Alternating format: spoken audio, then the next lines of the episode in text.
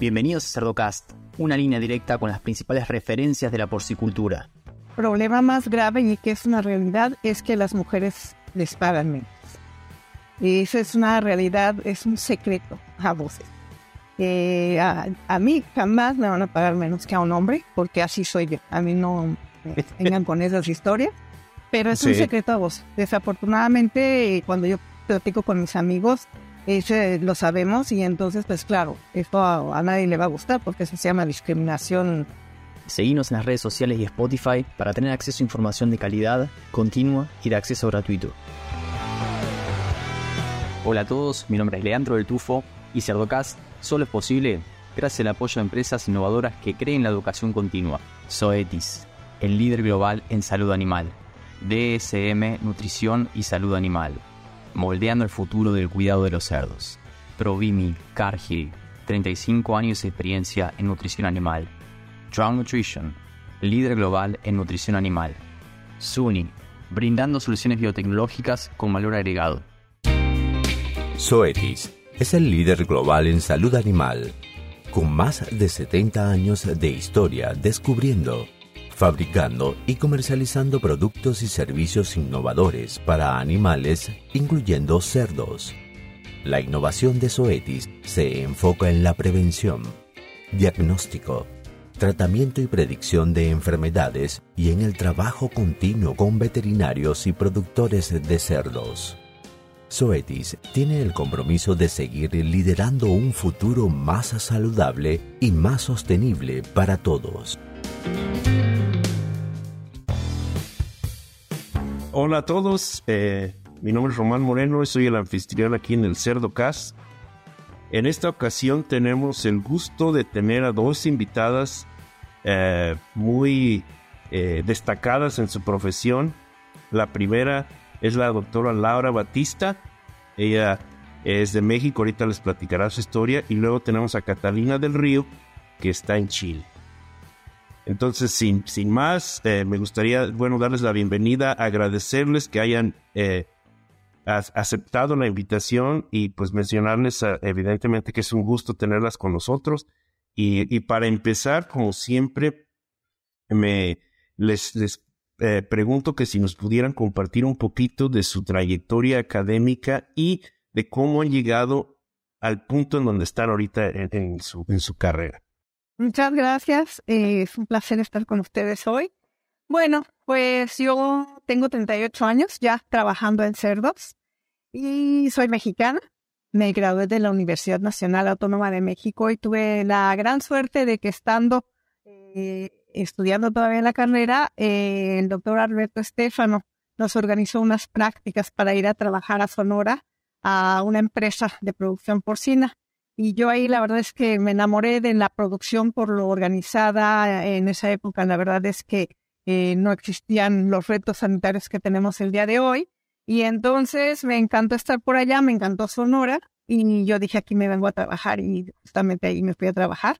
Y ahí empecé a desarrollar mi carrera, primero trabajando en esta empresa que, bueno, hoy se llama Norson y después eh, me estuve unos años trabajando ahí, después decidí que me hacía yo consultora independiente y hasta el día de hoy tengo una empresa que se llama Batista y Asociados. Y de ahí me he ido moviendo hacia el norte. Tuve la oportunidad de irme a estudiar un doctorado a la Universidad de Minnesota. De ahí me invitaron a trabajar aquí a Canadá y ya, bueno, en Minnesota estuve cuatro años y ya tengo acá en Canadá, en la provincia de Quebec, 19 años. Así que es así, un rapidín de lo que ha sido carrera.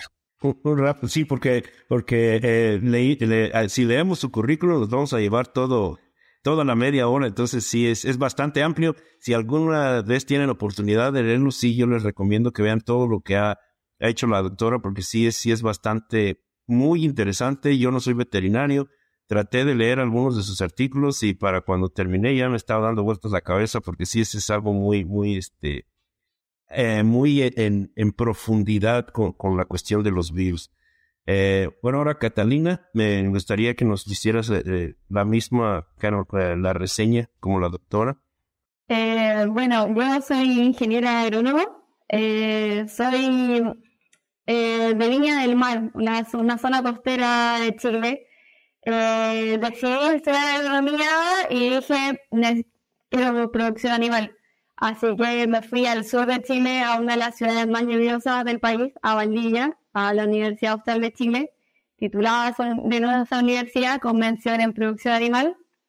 Eh, durante el desarrollo de la carrera me enamoré más de la producción y específicamente de los monogástricos. Tuve una muy buena mentora, eh, Mónica Banderilla, eh, la cual me hizo enamorarme de la producción porcina. Eh, hice mi tesis en cerdo y decidí hacer la práctica en cerdo.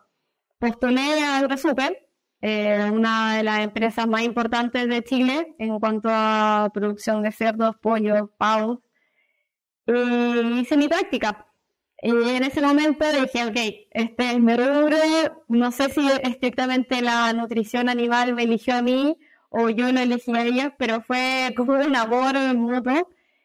Y por cosas del destino eh, me llamaron después de haber hecho mi práctica un año después para ver si quería hacer un reemplazo, reemplazo que terminó siendo un puesto definitivo ah, en el área de nutrición y genética.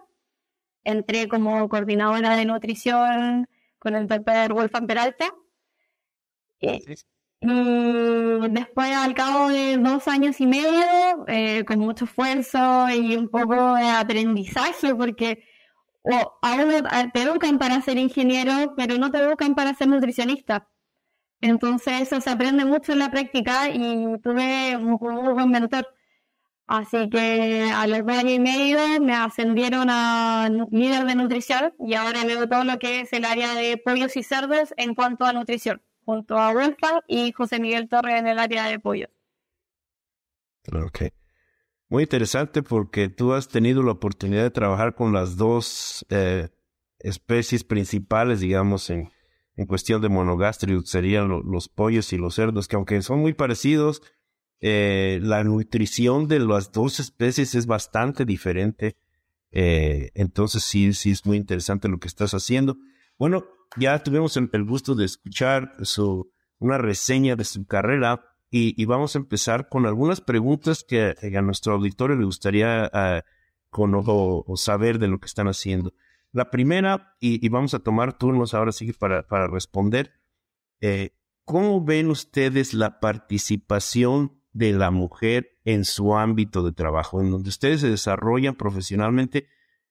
¿Cómo ven la participación de la mujer? Mira, eh, últimamente les ha dado por hacernos mucho de este tipo de entrevistas y yo sinceramente nunca he visto esta separación de si somos mujeres o si somos hombres. La verdad, para mí lo importante, y siempre lo digo en cualquier entrevista que me hacen, yo creo que si tú haces tu trabajo bien hecho, si tú te preparas, si tú muestras que tienes la capacidad de hacer las cosas, Sinceramente, yo creo que seas hombre o seas mujer no tiene ninguna importancia. Y sincera, esa, esa fue mi experiencia justo cuando yo estaba como estudiante y después eh, cuando empecé a trabajar en, en Norton allá en Sonora. Eh, yo creo que lo que me permitió y me ha permitido seguir mi carrera y lograr lo que yo he podido hacer e irme a tantos diferentes países ha sido simple y sencillamente prepararme, estudiar, rodearme de gente muy buena. Yo he tenido, y ahorita ya lo mencionó Catalina, yo creo que tener mentores buenos, o sea, saberse rodear, para mí la, lo básico ha sido tener estos mentores.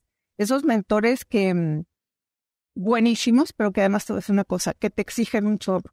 A mí mis mentores no me dieron ni me han dado nada gratis. Siempre es estudiar, prepararte, ser bien responsable. Y para mí, yo creo que ese ha sido la, el la manera de manejarme en esta carrera, no porque sea mujer, no porque tenga compañeros hombres, sino simple sencillamente el hecho de ser bueno en lo que es. es para mí esa es la clave del éxito. Excelente, muy buen mensaje. Creo que sí, este eh, es algo que todos deberíamos, eh, lo deberíamos ver de esa manera. Eh, y qué bueno, qué bueno. Gracias por, por compartirnos eso, doctora. Catalina, tu perspectiva. Sí, yo en gran medida concuerdo con Laura. Eh, por lo menos en mi generación se ha dado de que el área del campo cada vez está más, eh, se ve más la presencia de la mujer. eh, lo que no cambia el, panorama de cómo se nos trabaja o cómo nos tenemos que desempeñar, sino de hecho eh, cada vez al tener más mujeres en el rubro es un beneficio, lo encuentro yo porque uno se apoya mucho en, en, el género, pero laboralmente el desempeño es el mismo que si lo realiza un hombre, lo realiza una mujer, y no importa quién lo haga, sino que se haga bien. Entonces, yo en mi periodo académico, mi gran mentora fue mujer y en mi periodo laboral fueron dos hombres. Y eh, soy la, se podría decir que soy una de las primeras que está entrando dentro de este rubro de producción porcina y en ningún momento me he sentido tratada de una forma distinta por ser mujer.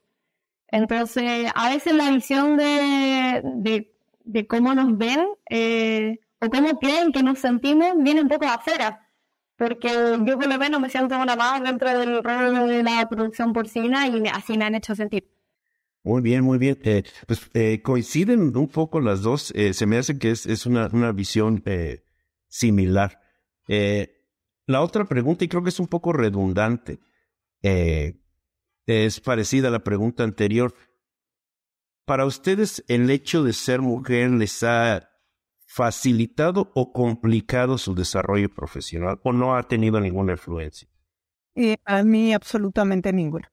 Creo que ya, como dices, un poco redundante en lo que respondí anteriormente, pero para mí ninguno, y yo te voy a decir que al menos yo así fui educada.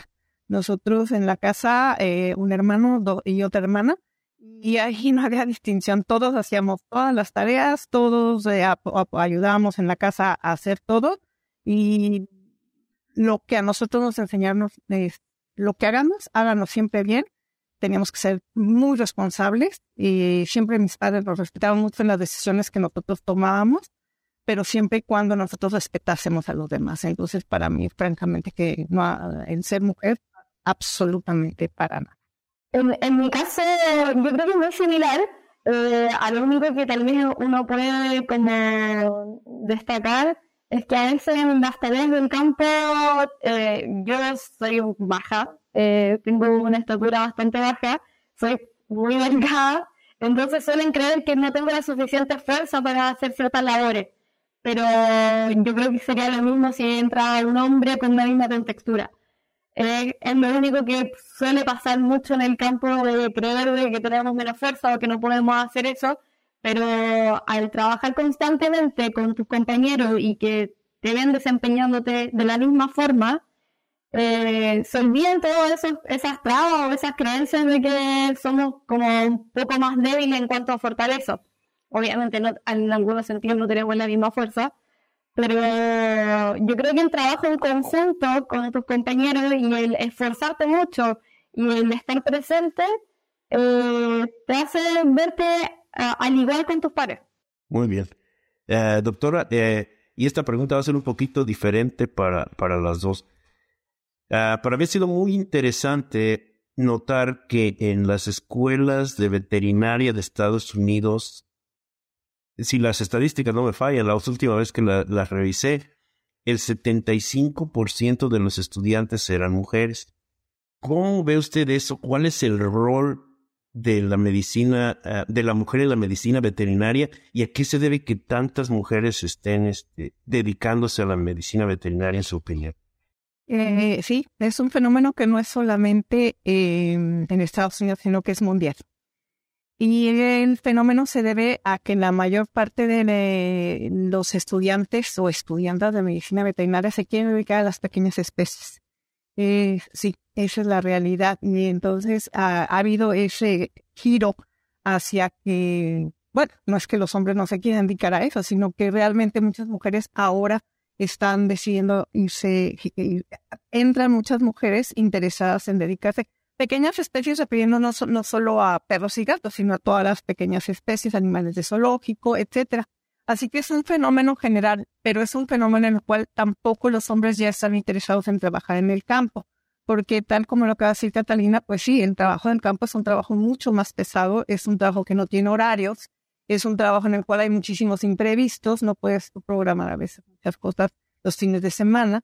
Entonces sí cambia, cambia eh, la manera en la cual tú tienes que manejar un poco tu vida personal.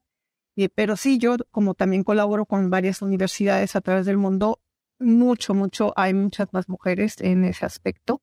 Eh, inscritas ahora en la carrera de medicina veterinaria, pero también si lo ves en esas estadísticas, también en interés eh, que, que tienen todos en general los estudiantes es hacia otro ya el campo, que antes era muchísimo de interés también, sobre todo los ingenieros agrónomos. que había, había muchos ingenieros agrónomos interesados en irse al campo, a las grandes especies, cosa que no está sucediendo y cosa que es preocupante porque cada vez, sobre todo, al menos en mi área, ¿no? En la que yo trabajo y también sé por otros compañeros, ya no tenemos muchos relevos, ya no tenemos eh, mucha gente que nos va a poder eh, sustituir en el futuro. Esa es la realidad que estamos viviendo.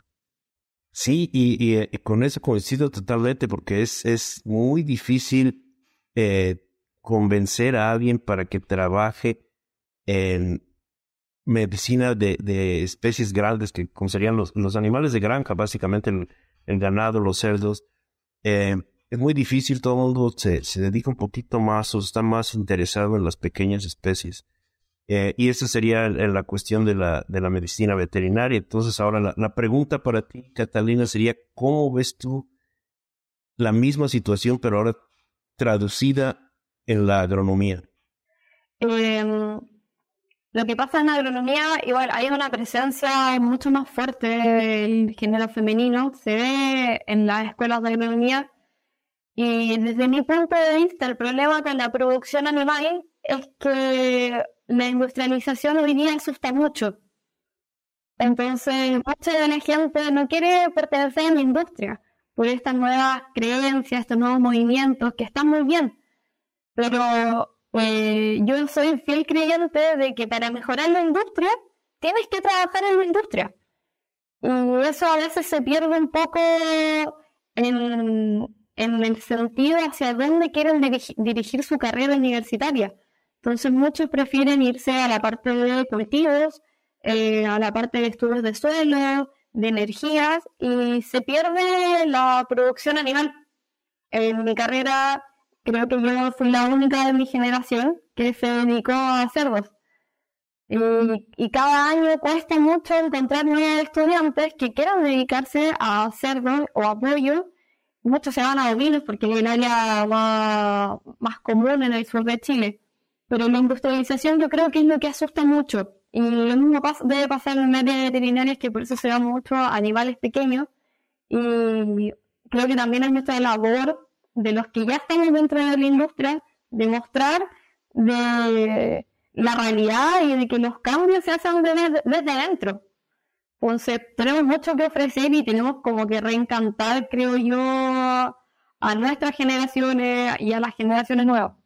Muy bien, eh, me parece muy, muy interesante lo que me comentas y, yo pienso que, bueno, espero que, que si alguna de las compañeras eh, alguna agrónoma, alguna veterinaria que esté todavía no muy decidida al verlas a ustedes, pues se inspira y diga, no, pues yo, yo quiero este, hacer lo mismo, yo quiero eh, trabajar eh, con cerdos, trabajar con pollos, porque no es mal, no está mal, todos tenemos que comer y la agricultura animal a gran escala es la, la solución para la población tan creciente desde mi punto de vista. ¿verdad? Ustedes cada quien tendrá su punto de vista, pero creo que tú tienes mucha razón, Catalina, en, en decir que todos, si queremos cambiar la industria, tenemos que trabajar en ello. Muy bien. Ah, y ahora un poquito, eh, no cambiando tanto el tema, pero sí, sí saliéndonos un, un poquito de, de, lo que estamos platicando, de las carreras académicas. Y ya entrando al desarrollo profesional, ¿cuál creen ustedes que sea el mayor desafío que hay en la industria actualmente para el desarrollo de la mujer? Si, si ustedes piensan que se necesita todavía más o que ya estamos al parejo, ¿cuál es su punto de vista? Doctora, Laura. El problema más grave y que es una realidad es que las mujeres les pagan menos. Y eso es una realidad, es un secreto a voces. Eh, a, mí jamás me van a pagar menos que a un hombre, porque así soy yo. A mí no me vengan con esas historias, pero es un secreto a voces. Desafortunadamente, cuando yo platico con mis amigos, Ese lo sabemos y entonces, pues claro, esto a, nadie le va a gustar porque eso se llama discriminación y eh, para que los que no me conocen ya saben, ahora ya van a saber que así soy yo. Digo las cosas como se llaman.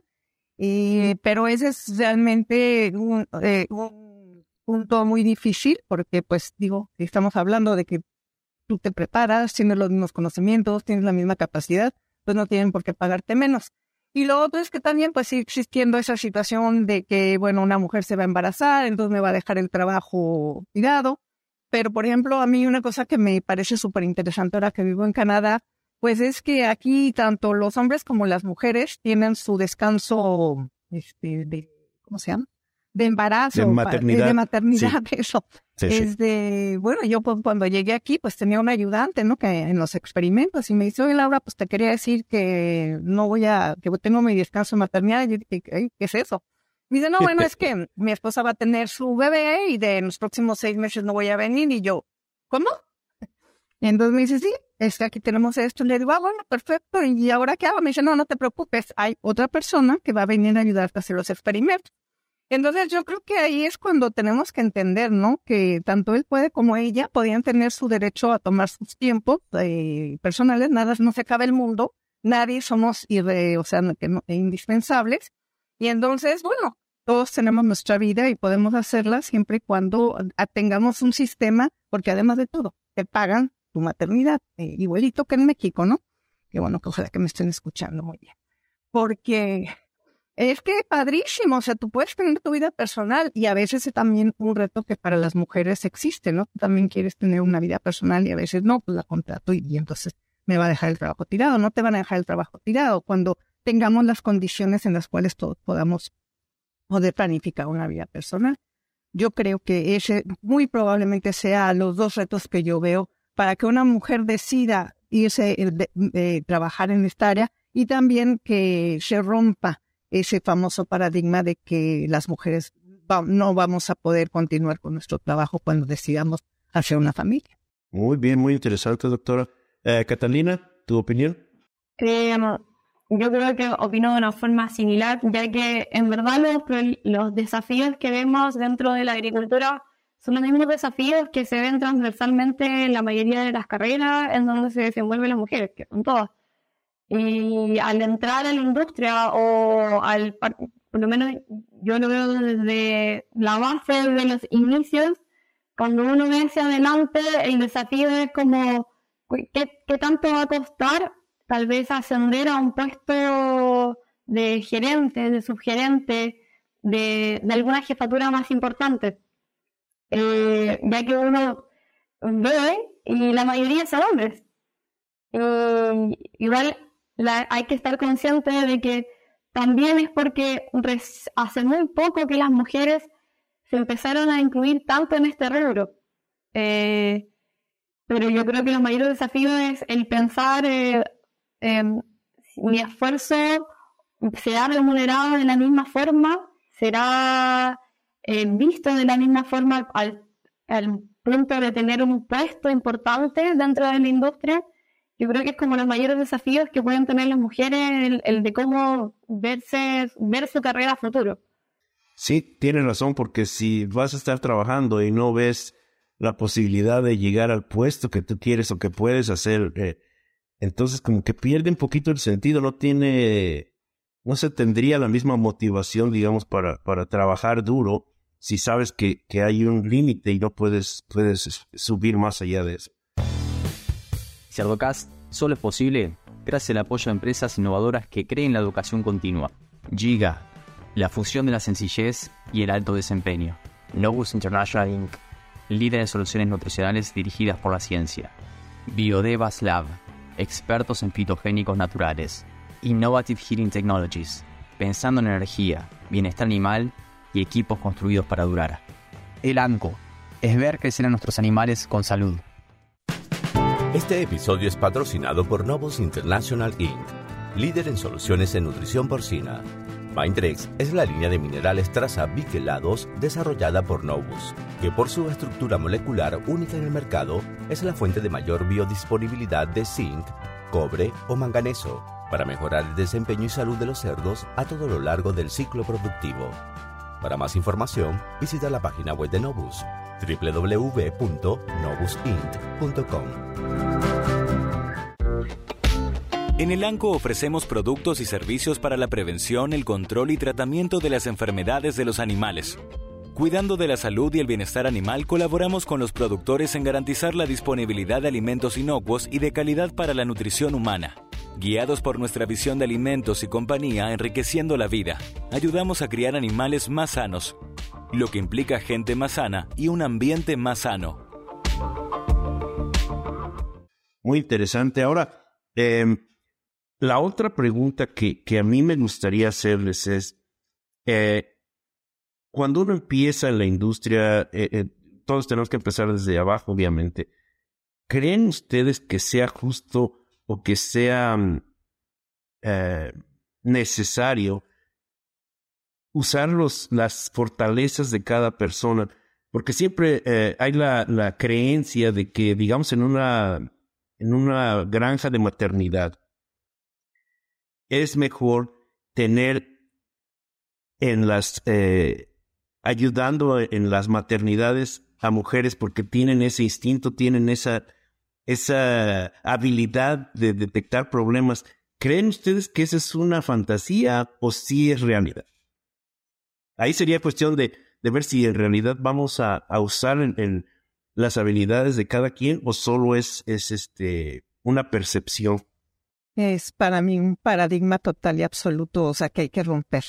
Yo creo que en cualquier área en la cual tú trabajes, mientras te capaciten de forma adecuada, no tiene absolutamente nada que ver otra vez que seas hombre o mujer. Así que lo único que necesitamos, y mi mensaje sería, hay que capacitar a nuestro equipo de cualquiera de las áreas en las que trabajemos, hay que capacitarnos y cualquiera podemos desempeñar perfectamente bien nuestro trabajo. Muy bien, muy bien. Catalina. Sí, eh, de hecho, es el mismo, es, el mismo estigma que se da en situaciones al revés, como por creer que hombres lo pueden realizar de forma mejor que una mujer, es solamente capacitar y, enseñar y, las dos personas, los dos géneros, pueden llevar a cabo las labores de maternidad, las labores de crianza, de una forma muy eficiente. Nosotros tenemos granjas de 100% mujeres y son granjas excelentes. Y tenemos granjas con solamente hombres y también son granjas muy buenas. Entonces, no es algo de género, es algo de capacitar. Muy bien. Entonces, todo ese tipo de, de cosas que a lo mejor en el pasado se tenían ya las debemos olvidar. Y, y bueno, eh, la capacitación ha, estado en esta plática eh, como una de las principales eh, herramientas para obtener una, una práctica o una vida profesional de éxitos. Eh, pues podríamos seguir platicando de esto, pero me gustaría que, que nos contaran algo de su trabajo ya independientemente de lo que estábamos platicando. Algo, doctora, eh, usted ha trabajado mucho con el famoso uh, PERS. Uh, la, la, pregunta que a mí me gustaría hacerles, ¿cómo ve usted el futuro con el PERS? ¿Lo vamos a controlar? Eh, va a ser una cuestión de controlarlo por granja, por región, por país. ¿Cómo ve usted los siguientes cinco años? Porque la realidad nos está pegando, pero con todo. ¿Cómo ve usted el control? la veo muy complicada, muy, muy complicada. Sinceramente, eh, justo estos dos días he estado en muchas formaciones, en muchas capacitaciones para mí, para equipos, y está muy complicado. El virus cada vez está mutando, recombinándose y se está volviendo muy difícil. Me acabas de preguntar a nivel granja, a nivel sistema, a nivel regional y cada vez, la verdad es que nos está ganando el virus eh, y justamente por la capacidad que está teniendo este virus de cambiar tanto. Entonces lo veo muy difícil desde mi punto de vista mientras no tengamos una vacuna que sea capaz de realmente crear una inmunidad firme, robusta y contra todas las diferentes cepas que están presentes. Eh, no estoy pidiendo que sea contra las, los dos eh, diferentes tipos, el europeo y el americano, porque podamos tener uno para el europeo y uno para el americano, pero creo que hemos desarrollado un montón de diferentes estrategias hacia un acercamiento global, como lo, le llamo yo, pero definitivamente este virus en específico si no tenemos una vacuna que logre una inmunidad perfecta, yo no veo ninguna manera en que lo vayamos a poder controlar. Ese es, después de 35 años de trabajar con él y como pongo ahí es mi, eh, mi amor, todo el mundo se ríe de mí, mi amor platónico, pero la verdad, desde mi punto de vista, mientras no tengamos esa vacuna, vamos a avanzar mucho, vamos a hacer mucho, vamos a poder, eh, como yo siempre se los he dicho, lo podemos controlar en granjas, lo hemos controlado en sistemas, pero no, definitivamente, Román, no vamos a lograr ahorita. La verdad es que hoy, hoy fue hoy o ayer no me recuerdo, híjole, nos presentaron los estragos que está causando en áreas de producción en diferentes partes del mundo y mismos que me han tocado ir a colaborar con mis colegas y sinceramente está muy difícil salir de esto sin una buena vacuna. Pues vamos a depender de todos los investigadores como usted, doctor, así que no, no, no nos deje solos aquí en la producción. Sálvenos de ese virus. Seguimos colaborando en muchos, estamos trabajando en muchos equipos, así que ahí, ahí vamos a seguir todos juntos. Sí. Muy bien. Catalina, pues la pregunta para ti sería un poquito diferente. ¿Cómo ves tú los, los, los desafíos que enfrenta la nutrición de, de cerdos y de pollos en el futuro? ¿Los siguientes cinco años ves algo diferente? ¿Vamos a seguir igual? ¿Cuál, cuál es tu opinión? Uf, eh, definitivamente igual no vamos a seguir. Eh, tenemos el mayor problema o el mayor desafío que se viene a futuro es el cambio climático. Nos está afectando en todas las áreas de la agricultura, eh, las cosechas, la siembra, la disponibilidad de materias primas, el consumo, las guerras, eh, todo eso nos dificulta el, el alimentar a nuestros animales. Y el desafío como, como veterinarios, como agrónomos dentro de la industria es poder abastecer y tener un suministro disponible todo el para crear alimentos.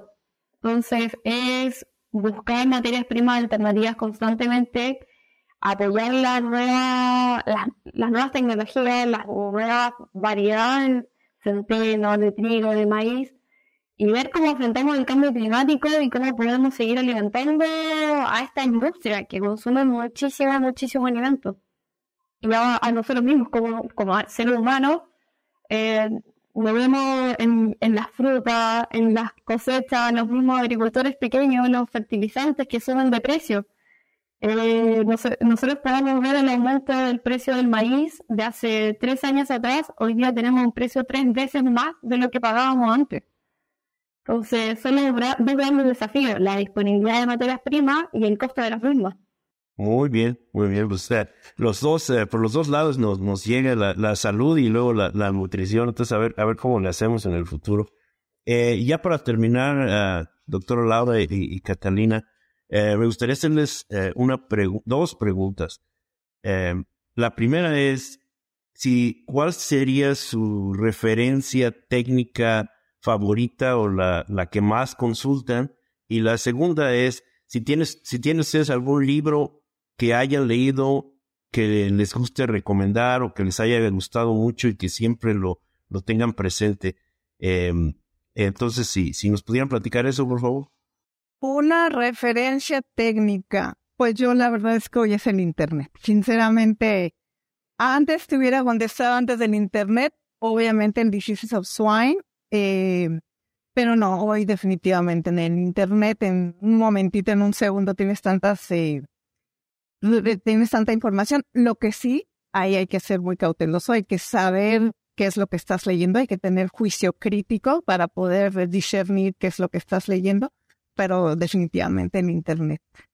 Y, ay, mira, leo tanto, sigo dándome tiempo para mi lectura personal, que es uno de mis hobbies favoritos.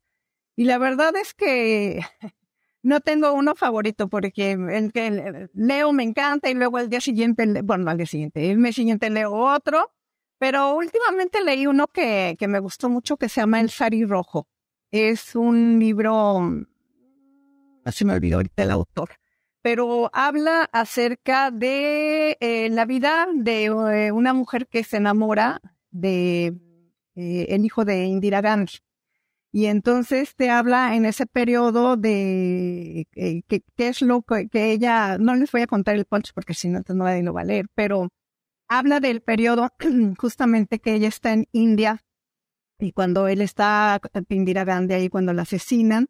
Pero lo interesante de todo esto es cómo te cuenta esa India eh, tan turbulenta, de tantas eh, eh, religiones, cómo votan entre tantos países, perdón, tantos partidos por los que se vota.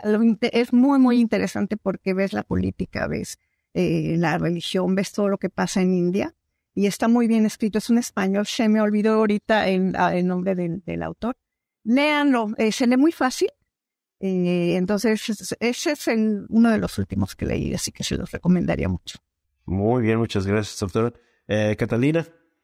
Eh, por mi parte, para mí la Biblia en nutrición es el, el, NRC. Eh, creo que ahí fue la base de todo. Para cualquiera que quiera aprender de nutrición, es lo mejor que puede hacer en el libro. Y obviamente complementar con todo lo que pueda buscar en el Google Académico. En cuanto a una recomendación de libro, yo creo que preferiría dar una recomendación de, una película. Eh, tengo muchos libros que me gustan, pero en, películas creo que solo tengo una favorita y que creo que fue la que eh, me impulsó o me hizo eh, generar esta chispa por la economía y por el abuelo de la animales y es la película de Temple Grandin. Ok. Eh, yo creo que se la recomiendo, sobre todo como en especial de una mujer, que la vean, que es muy buena película y enseña mucho de, este sentido de que para mejorar la industria hay que trabajar en la industria. Y que no por ser mujeres, por ser distintas, eh, no podemos desempeñarnos en nuestro rol. Así que les recomiendo por lo menos esa película. Qué bien, qué bien. Fíjate que sí. Eh, a partir de aquí voy a preguntarles también a, los este, invitados que si es, bien pueden incluir una película, porque pues, las películas a mí me encanta el cine, me, me fascina. Eh, bueno, eh, con esto ya terminaríamos. Me gustaría agradecerles infinitamente a las dos. Ha sido una plática por demás interesante. yo pienso que, que ustedes tienen una una carrera que, que sirve y va a servir de inspiración a muchas personas que las vean, que sepan que sí se puede, que todo es cuestión de capacitación, que fue el tema recurrente, que vean y se fijen lo que quieren lograr y se olviden de todo lo demás y se, se, se fijen su objetivo y lo van a lograr. Me da mucho gusto haber platicado con ustedes, doctor Laura y Catalina. Y es un placer y les agradezco nuevamente que hayan estado con nosotros en esta edición del Cerdo Cast. Catalina, Tomás, muchísimas gracias a Cerdocast. Un gusto igualmente. Y a los que llegan hasta acá, les pido que piensen también en otros profesionales de la industria porcina y le compartan este episodio, para que todos podamos sacarle provecho al hablar de los principales referentes de la porcicultura. Un abrazo grande y hasta el próximo episodio.